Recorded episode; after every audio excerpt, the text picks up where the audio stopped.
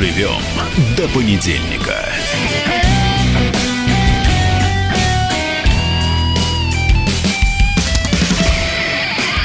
Мы дожили до понедельника, и в этом понедельнике «Свободный народ» с тобой Тина Канделаки И Максим и Шевченко. я, Максим Шевченко. И мы продолжаем обсуждать важнейшие политические события прошедших дней. Не только политические, но и человеческие события. Вчера группа «Металлика» выступала в Москве. Металлика и спела Группа а, крови «Рови на, рукаве». У да. меня дети просто, они мне оттуда прислали видео, они говорят, мама, ты не представляешь, там просто ревели все лужники, это было невероятное Вот именно под ощущение. группу «Крови» Ну, под конечно, конечно. Я Ну, под- металлику. Знаешь, я металлику услышал впервые. Я вот э, в юности не очень понимал это все, но, а- но один раз в Амстердаме э, в одном э, клубе в начале 90-х я услышал металлику. Это было невероятное ощущение. У меня было ощущение, что я взлетаю на каком-то суперреактивном бомбардировщике, который меня просто так поднял Вот и очень, понес. как говорится, закрепи. Это вот он- уровень музыки, уровень музыкального вообще мастерства, культуры невероятно просто Очень точно. Ты знаешь, я все время искала какое-то вот слово, которое определяет, что такое, когда выступает группа такого уровня. Ты абсолютно прав. Как на бомбардировщике взлетаешь. У меня сын очень любит музыку, и он ходит везде. Вот до этого неделю назад White Snake приезжали, то есть только любители такие пошли на White Snake. И вот он мне вчера сказал, что звук они в фан-зоне были, был тяжелый, потому что вот не знаю, что там было, но он очень чувствителен тому, как звучит музыка.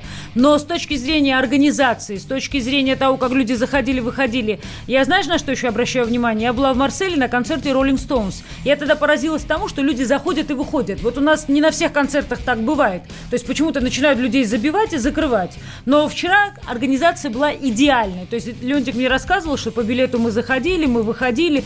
То есть абсолютно дружелюбная, миролюбивая атмосфера, а Лужники все-таки это серьезно с точки зрения того, как э, руководить потоками людей до и после концерта. Так что круто. А у тебя никто не ходил на металлику? Нет, Тина, у меня никто не хотел, я и сам не хожу. Я, как говорится, такой домосед.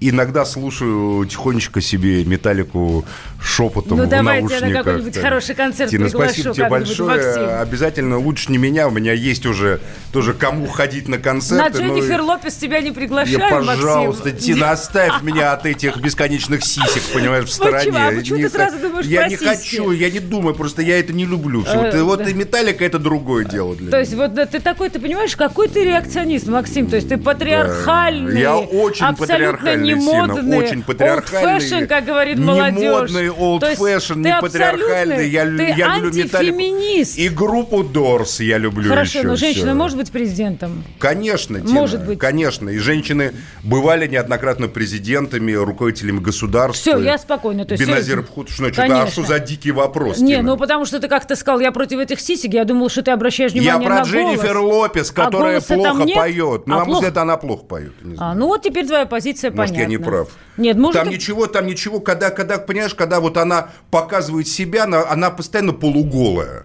Хорошей певице не надо быть полуголой. Я сейчас задумалась, Далида тоже любила быть в декольте, но пела хорошо. Нет, это разные совершенно вещи. Ну, то есть ты все-таки любитель такого, как сказать, нуара отчасти, скажем так. Я любитель, прежде всего, прекрасного, хорошего голоса, который звучит э, из э, красивого женского На тела. твой взгляд, три самых крутых голоса э, 20 века. Э, Это самая, как ее, вот эта гречанка. А, ну, во-первых, я скажу первый. Каллас. Мария Каллас, потом я скажу, что это наша Анна Герман. Разумеется, женские голоса. Да, женские интересно. голоса. И третье, это, наверное, Инна Сумок. Как интересно, а вот в 21 веке, если я тебе задам тот же вопрос, ты даже никого назвать не сможешь. А у них голоса не настоящие. В 21 веке это, как правило, электронные смикшированные голоса. Те женщины, про которых я рассказываю, пели реальными голосами, своими голосами. Насколько ты считаешь, что вообще технологии переходят во все? Вот мы про Зеленского закончили, но я с тобой хотела обсудить, потому что... Про Украину все. Про Украину, да, про Украину, что фактор Зеленского еще и связан с развитием технологий. Инстаграм, Фейсбук, Твиттер, красивые, симпатичные ролики, нативная реклама, нативная агитационная реклама, чего никогда раньше не было. Ты мог представить 10 лет назад, что кандидат сам себя будет снимать на телефон и выкладывать эти ролики? Я 10 лет назад вообще не мог представить, что на телефон можно снимать, Тина. Что ты мне рассказываешь? Вопрос к Не, тебе. ну, не, ну 10 лет мог, 15 лет не мог. Вопрос к тебе. Как ты считаешь, технологии меняют а, потребительские ожидания или ожидания избирателей? То есть насколько вот это все повлияло на выбор? В хорошую или в плохую сторону? В смысле то, что мы теперь можем э, смотреть предвыборные дебаты что мы больше смотрим. сидя перед телевизором, То, что мы а больше смотрим. просто за рулем автомобиля или в трамвае. Мы там. больше обращаем внимание на визуальную часть. Я про твоего нелюбимого Порошенко, например, узнала, я не знаю, я была очень удивлена. Я всю жизнь думала, что он пьет. И каждый раз, когда я его видела, я думала, ну, господи. Рожа красная, да. Абсолютно. А мне товарищ, который с ним, в свою очередь, дружит, рассказал, что он просто больной человек. Но в силу того, что вот у него Просто очень... больной человек. Просто больной человек. Ну, очень любит деньги. Это его самая главная проблема. Но помимо этого, он болен. У него проблемы со здоровьем. И вот этот внешний вид, эти мешки, и вот эта вся несвежесть, вот это все состояние было связано элементарно с болезнью. Но про это мало кто узнал. Потому что у него пиар, и вот его визуализация была настолько ну, неприятная для современного поколения молодого, которое хочет лайкать. Он был не лайкабл, скажем так. Что люди с радостью приняли а, на веру то, что он просто пьет. Вот насколько вообще внешность для политиков начинает играть большую роль? Потому что Зеленский-то симпатичный. Это же важный фактор, в том числе, почему за него голосуют. Ну, дело в том, что большинство людей э, все-таки голосуют за энергетику, за э, способность человека говорить. Но большинство не является таким ядром политическим. Политическое ядро все-таки слышит то, что ему предлагает политик, и э, э, при всем при этом, ну, это связанные вещи имиджевые. Но когда вот для меня образцом политика является Ленин, на самом деле, успешного политика. Ленин был безупречно одет всегда. У него был этот вот костюм, значит, тройка, жакет такой, да. Он всегда выглядел э, как джентльмен. Он великолепно говорил, и я слышал его речи. Есть несколько речей, записанных ленинских речей, с паузой. Великолепная риторика была. И он добивался огромного успеха. Он добился в ситуации хаоса, в ситуации насилия, в ситуации распада государств. Фактически создал новую политическую систему, которая работала. И которая проработала достаточно много времени, и за которую, которую поддерживало подавляющее большинство. Но Ленин в людей. большей степени, ты, согла- наверное, согласишься со мной, он все равно политик-миф. Это была эпоха политиков-мифов, когда очень маленькое количество людей могло видеть вождей живьем, правда, потом парады все изменили, а большинство просто слышало, передавало. Власть была очень сакральна, проще говоря. Сегодня она десакрализована, то есть мы ее видим в Мы каждом теперь углу. вообще ничего не знаем про эту власть. Ну. Мы видим, мы видим, допустим, Мы Трампа. видим Давай картинку. вот из, из таких политиков обсудим тогда лучше Трампа, чем Зеленского. Потому что Трамп, вот недавно Трамп встречался там со всеми как бы такими бедными и несчастными со всего мира.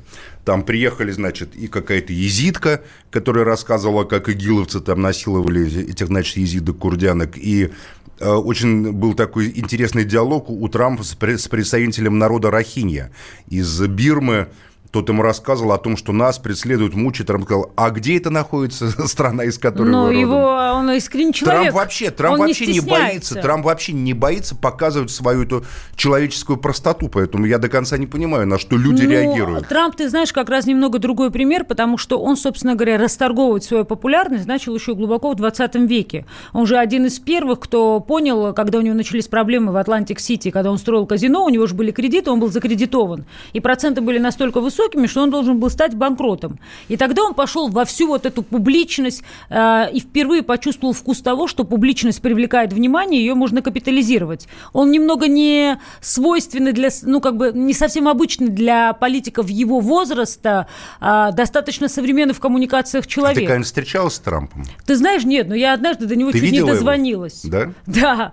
А, я не помню, а, какая-то была, было какое-то журналистское задание. Я помню, тогда Агаларова достала, Это дозвонилась. было еще в какие годы-то? Ой, ну вот я не знаю, лет, наверное, семь тому назад. А, И я тогда звонила Агаларовым, просила, чтобы они меня связали. И это было, кстати, достаточно несложно. Они очень доброжелательно говорили, что можно связаться, давали конкретного человека, кто находится рядом с Трампом, его советника, и через него объяснить повод, зачем я звоню. И они достаточно быстро возвращались. То есть были очень демократичны в контакте. Вот тогда так это точно.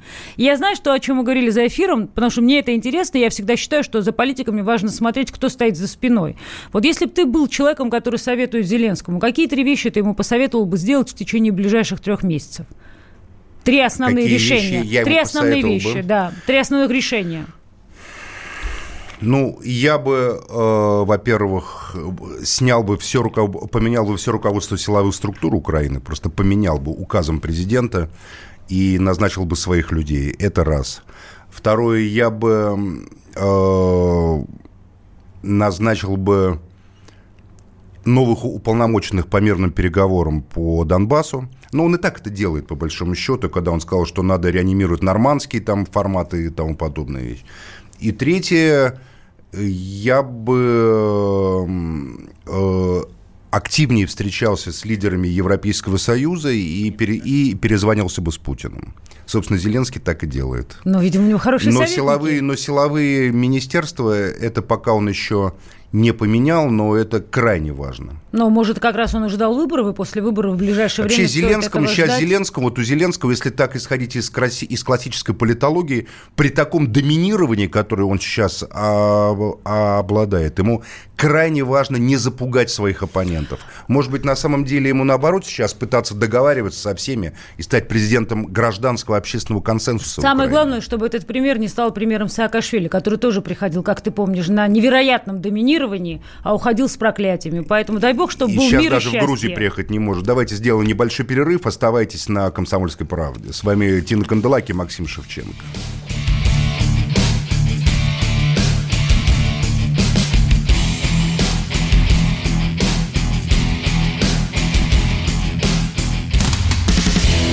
Доживем до понедельника. Новое время диктует новые правила – ты не позволяешь себе подолгу быть привязанным к одному месту.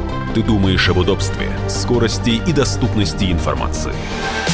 Именно поэтому мы сделали совершенно новую версию мобильного приложения «Радио Комсомольская правда». Современный интерфейс и обширный набор полезных функций. Возможность слушать нас в дороге, как на iOS, так и на Android. В режиме онлайн и подкасты. «Комсомольская правда». Всегда рядом. Радио жизни. Радио для тебя.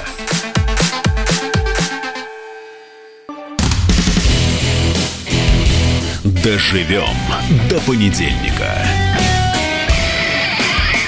Максим Шевченко и Тина Канделаки в, на «Комсомольской правде». Доживем до понедельника. И в этом понедельничном утре мы с Тиной обсуждаем, кто стоит за спиной политиков. И как бы надо действовать для тем, кто стоит за спиной. А всегда те, кто... А, а, а кто за спиной Путина стоит?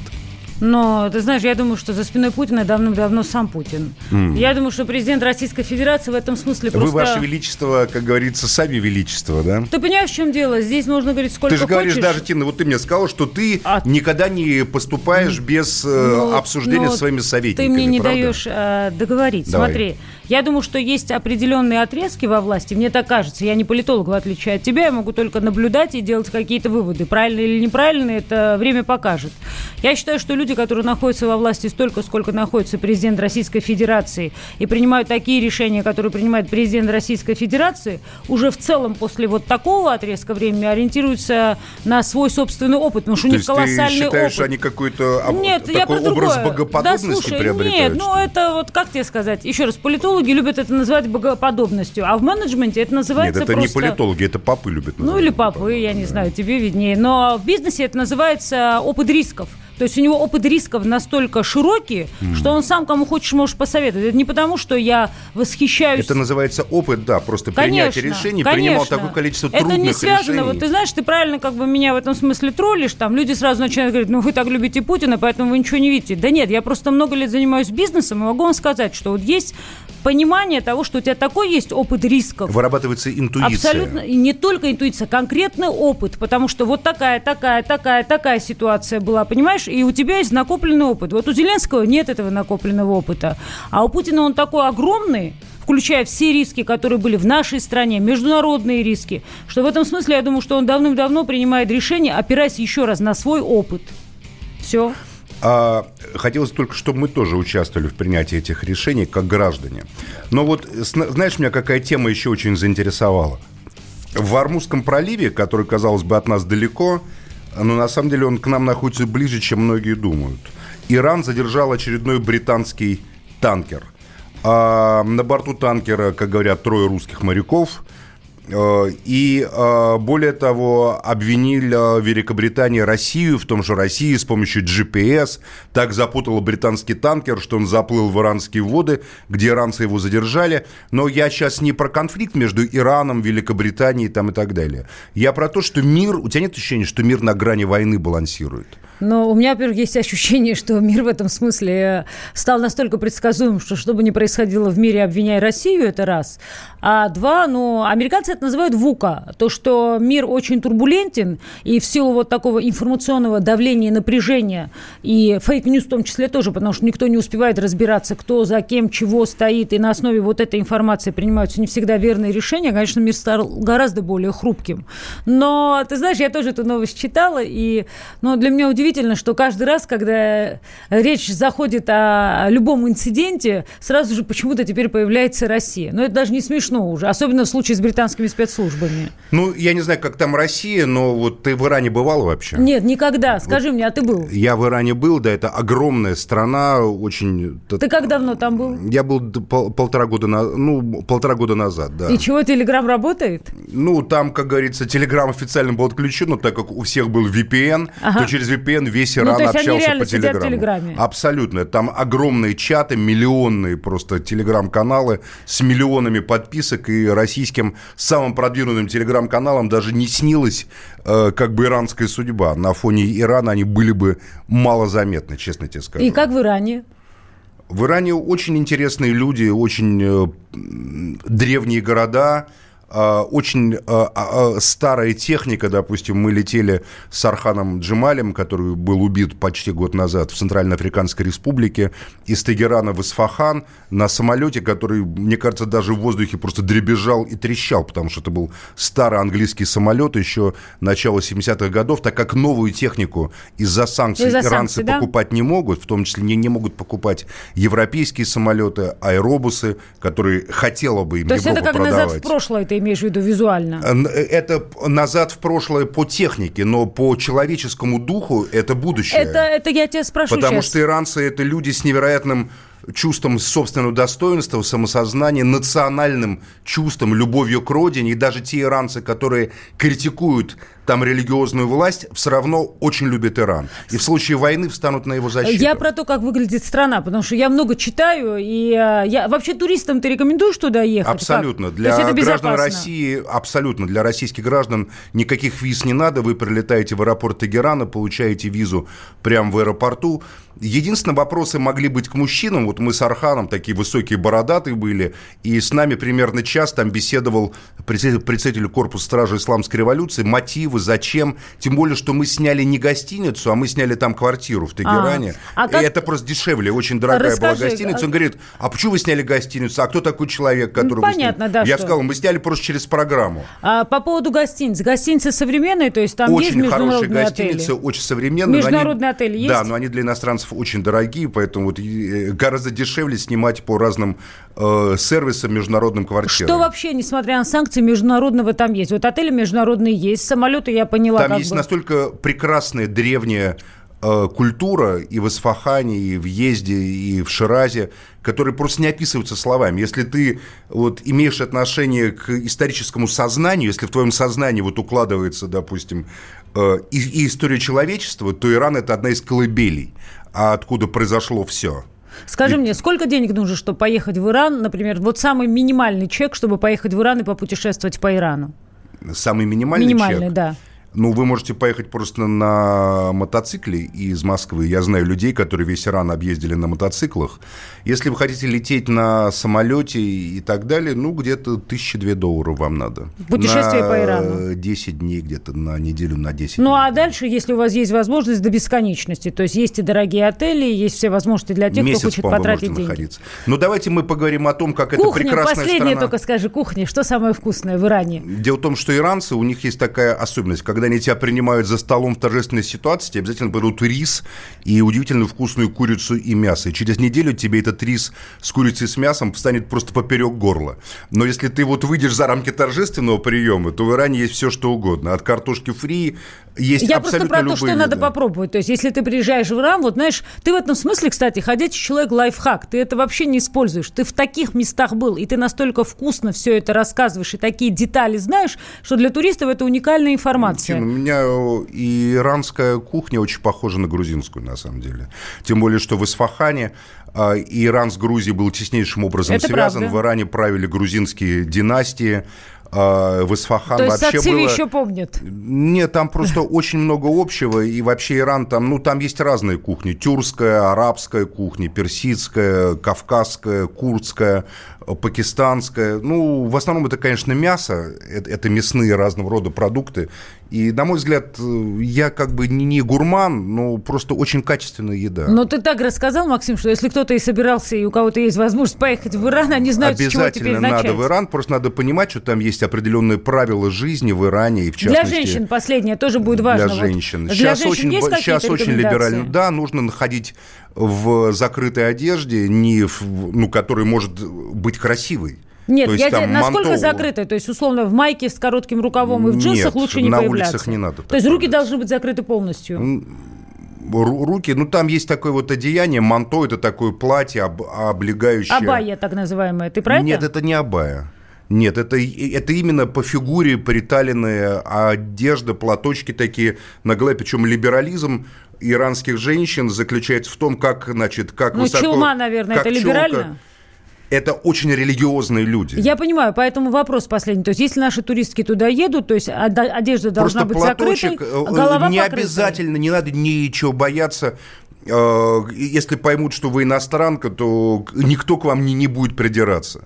Это абсолютно свободная страна. Сейчас в кафе сидят девушки курят. Еще лет 10 назад это невозможно было Иранки. увидеть в Иране. Да, иранки в кафе в Тегеране сидят. Это такие очень современные кафе либеральные. Сидят, девушки курят, разговаривают о чем-то за столом. И так как все иранки делают пластические операции сейчас практически, Но у сейчас них лица просто красоты ты, ты невероятны, как эфир. фотошопе. Что значит все иранки делают пластические операции? Это там хит, там бум просто. Там вот они просто... вот, э, Носы. да, носы делают такие вот удивительные, такие прямые, как в Тонкие. фотошопе носы. Тонкие, да. И, в общем, они... Это такой просто, как бы, не знаю, культ в Иране Ну, сейчас. это тоже, ты же Культ понимаешь, красоты. такой. Это Да. культ, который э, кар- корнями Давай уходит вернемся, в... давай вернемся теперь из красоты этого мира, а, и- а и Иран прекрасен в угрозу войны против этой прекрасной Мы сейчас страны. про это с тобой грозит. поговорим. Просто такие Просто интересные... у нас на связи Алексей Всеволодович Малашенко, профессор и руководитель научных исследований в Институте «Диалог цивилизации», один из наших Но Ну, тогда его известнейших про, его, востоковедов. его про нас и спрашивать У не будем, вот, сразу э, перейдем к через- войне. У, у нас сейчас вот минута Да, э, давай до дадим слово. перерыва. До перерыва. Успеем? Ну, мы- ну, конечно, нет, Тина. Почему? Мы проговорили. Что, за минуту, что Ну-ка, может быть, он просто затравку даст, что он нам скажет интересно. А Это ж всегда Алексей Всеволодович... интересно. э, Алексей, Всеволодович, Всеволодович. Да, Максим Леонардович. Доброе утро, Тебе- дорогой. Привет, Алексей. Скажи, пожалуйста, вот привет. до перерыва короткий вопрос, а после перерыва мы продолжим эту тему. Как тебе кажется, будет война? Нет, конечно. На сто процентов. Могу поспорить. Она никому не нужна, там не будет победителей. Будет очень много разговоров, будет много трепа, будет провокаций, но вот как ты себе видишь эту войну, Максим? Вот Как давай об реально? этом поговорим после перерыва на новости. Оставайся, пожалуйста, с нами, мы поговорим.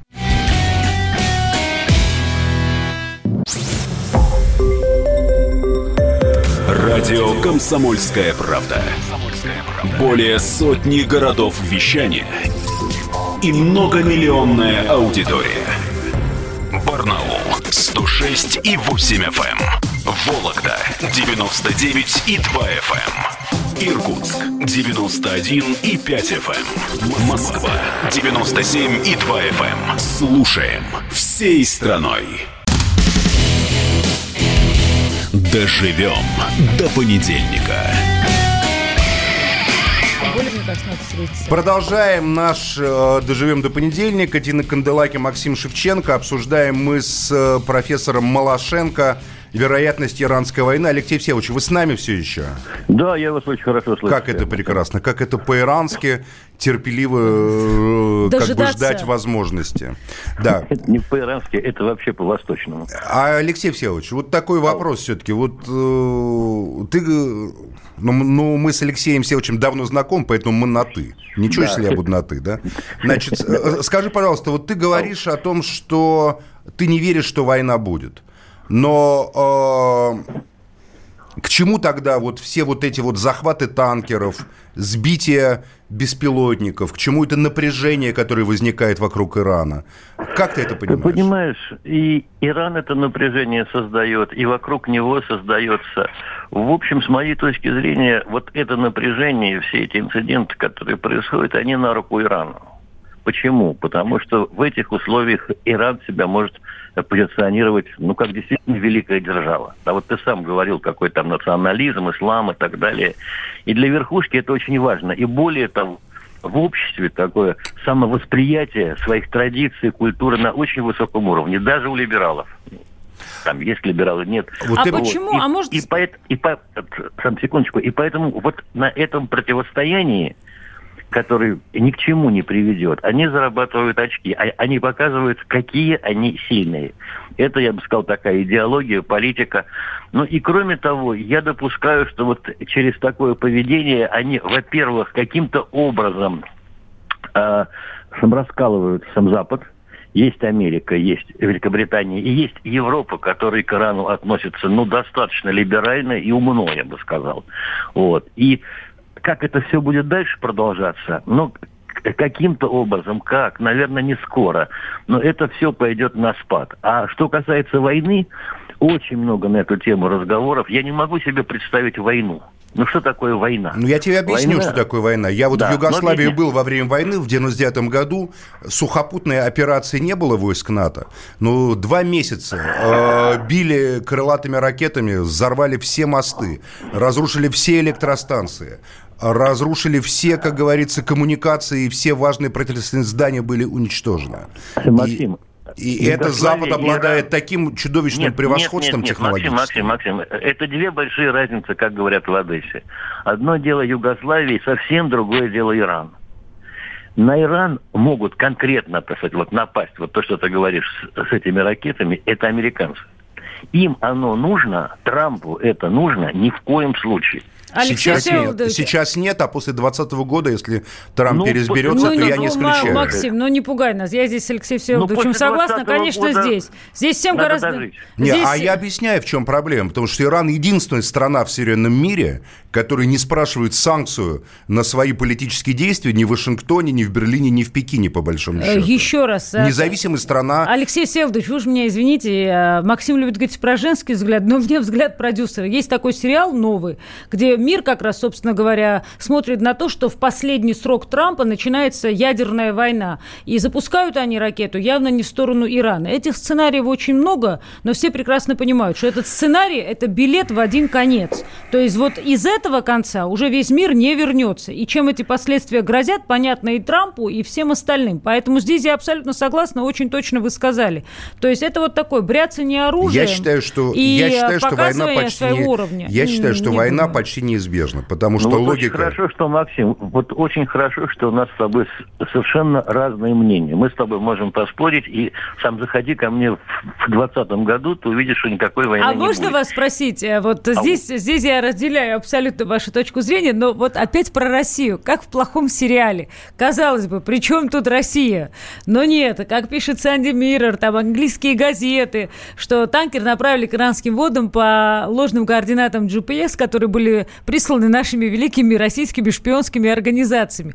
Вот как вы считаете, вообще вот эта вот история с российскими шпионскими организациями, с хакерскими атаками, о том, что мы незримо правим всем миром, насколько она вот реально, это серьезная такая, как вам сказать, задумка какая-то, и к чему она ведет? Потому что нас теперь весь мир боится, то есть вот да какие бенефиты из этого? Вы знаете что, ну давайте не преувеличивать страх перед нами. По поводу хакеров и всех прочих. Я в это верю. Я могу объяснить, потому что это нормально и так и надо. В конце концов, есть дипломатия, есть разведка, есть все что угодно. Давайте это, знаете, как назовем? Подожди, Технологическая Тин, дипломатия. Нет, это, нет, это разведка. И если есть возможность использовать ее по максимуму и оказывать влияние на конкурента, на противника, то это делается всеми. Простите меня, эти хакеры – это Москвы Штирлиц. Ну и что?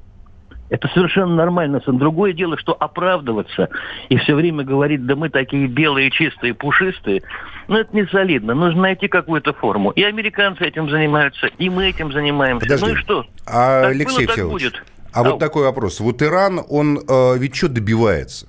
Смотри, вот какой ты видишь результат? Допустим, когда Обама был президентом, то Иран стоял в одном шаге от реабилитации и включенности в мировое как бы политическое пространство. Сня, сняты были санкции на финансовые, значит, там счета были разморожены, много чего было, была договоренность по ядерной программе, сейчас все откатилось назад, все откатилось назад. В этом отношении я, как это не занятно будет сам звучать, я виню Трампа, потому что я считаю, что он был неправ, что с Ираном прекрасно можно договариваться, нужно договариваться, и это было сделано, но тут и, собственно, американские проблемы, тут и психология Трампа. Ему обязательно нужно на кого-то э, нажимать, давить и все время демонстрировать, что он может все, что угодно. Но смотрите, но при этом уже тот самый президент э, Соединенных Штатов Америки, который встретился с лидером Северной Кореи. И это Правильно. никому не удавалось. Поэтому Правильно. то, что он а сделал... Как... Хочу, то и делаю. Абсолютно. Согласитесь, что тут никто не ожидал. Вот как сейчас, например, Максим говорит, что здесь пахнет войной, там тоже все понимали, что отношения должны только охлаждаться, и этот конфликт неизбежен. Более того, и политологи, и фантасты, и футурологи, и все, кто хотите, эту линию конфликта они поддерживают гораздо больше. А Трамп взял, в этом и есть весь трампизм, понимаете? Вы не знаете, что он выкинет. Абсолютно. Взял, обнял, приобнял, сфотографировался. Вы не, поним... Вы не понимаете логику действий Трампа. Я считаю, Мы, что конечно, его... не понимаем логику Я считаю, действий что Трампа. его действия абсолютно логичное. И это Америка, Make America Great Again – это, это, собственно, девиз американских республиканцев-империалистов. Так я думаю, что он и в Иран еще приедет. Подождите. Иран угрожает кошельку республиканской партии. Саудовская Аравия, Но королевство близ... Ой, Максим, Максим, но, эти, но, но эти угрозы... Ну как, ну Ансар Аллах, Ансар Аллах, э, это йеменское движение обстреливает ну, ракетами нефтеносные ну, поля саудовские. Ну, ну, много они постреляли, а много там они понесли. Потом это Ансар Аллах, это же кто это? Хуситы. Хуситы это разновидность шиитов. Как-нибудь договорятся. Как вот вы знаете, я с вами абсолютно согласна. Трамп бизнесмен. И вот здесь, Максим, то, что ты вот очень часто говоришь, опираясь на свои, свой эмоциональный опыт, у у бизнесменов это связано с рациональным абсолютно опытом, связанным с тем, какие у них интересы. Трамп – это абсолютный лидер республиканцев с точки зрения зарабатывания денег в том числе. И если надо будет договориться с врагом, и понимание будет, что договорившись с врагом, денег будет больше, и условия будут лучше, он передоговорится с врагом. Вот в этом смысле от Трампа не нужно ждать эмоциональных а, решений, что он мне на кого-то обидится. Ты, мне кажется, ты не до конца понимаешь американцев, Ты просто посмотри, по, я, я, тебе, я тебе очень рекомендую, а, просто а Америка... посмотри все фильмы о Трампе, документальные. Ну, то есть этот человек менял свое решение в течение, не знаю, по одному и тому же вопросу в течение года по 10 раз. В зависимости от выгоды, взаимовыгода. Если он ее найдет в Иране, значит, он будет ее искать в Иране. Он не может ее найти в Иране, Максим, потому что с точки зрения, с точки зрения руководства Ирана, духовного, религиозного, верующего, а не имитирующего свою религию, Америка это большой сатана, а ну, Трамп руководитель большой было. сатаны. Я Максим, думаю, что Максим, здесь Максим. все да. скажет э, Алексей Всеволодович. Уж вы-то точно знаете, насколько сильны связи э, всего восточного Причем мира с американским бизнесом. Да, ну я вас умоляю. Вы знаете, что есть американский бизнес, он, кстати говоря, тоже разный. Есть Э, не ближневосточный бизнес, а бизнес в странах Ближнего Востока который очень разный и по-разному ориентирован. Поэтому думать, что какая-то существует исключительная привязка только Америка и только Америка, нет, это несерьезно. Я бы обратил внимание вот на какой момент. Вот то, чего не было очень давно, и, и то, что появилось, ну, где-то, скажем, лет ну, 10 тому назад или даже еще меньше. Посмотрите, появился шиитский вопрос – вот Иран, как бы к нему ни относиться, плохо или хорошо, они действительно сейчас э, проповедуют шиитскую экспансию. Причем везде. и в Сирии, и в Йемене. Это неожиданно. Это очень неожиданно. Даже иронисты это не всегда могли предсказать, потому что все-таки 21 век. И тут вот это движение, это абсолютно искреннее движение и Хаменеи, и всей той компании, которая сейчас сидит в Иране. Я хочу вот к вам это, в гости, Алексей вот это, Всеволодович. Вот это всех. Я А? хочу к вам в гости. Максим должен привести меня к вам в гости. С удовольствием. Вот на самом деле, вы, как и я, все равно верите в то, что мир больше полон прагматизма, нежели А эмоций. я за конечно. прошедшие, за прошедшие 25 лет столько уже войн прошло по лону земли. Значит, готовься к Югославская миру, война, Максим. иракская война, афганская. Нет, я готовлюсь к новой войне, Го- сирийская го- война. готовься На моих к глазах миру. Тина, просто ты там не была. Я эти войны все прошел своими ногами фактически. Я видел, как легко мир скатывается в безумие. Алексей Как Всеволодович, легко прекрасная Сирия Максиму, скатилась, что- превратилась скажите в поле просто в Максиму, кладбище что огромное. мир- Максиму мир- очень трудно говорить, потому что его трудно остановить. Чтобы сказать, что это Но вы ему скажите, что мир неизбежен. В современном мире, в котором мы живем, есть совсем другие способы Ну, воевать друг с давайте мы другом. об этом уже скажем после выпуска новостей. Алексей Селович, спасибо вам большое.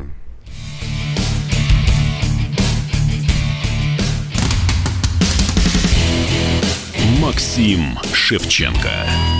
Главное – дожить. Радио «Комсомольская правда». Более сотни городов вещания и многомиллионная аудитория. Керчь 103 и 6 FM. Севастополь 107 и 7 FM. Симферополь 107 и 8 FM. Москва 97 и 2 FM. Слушаем всей страной.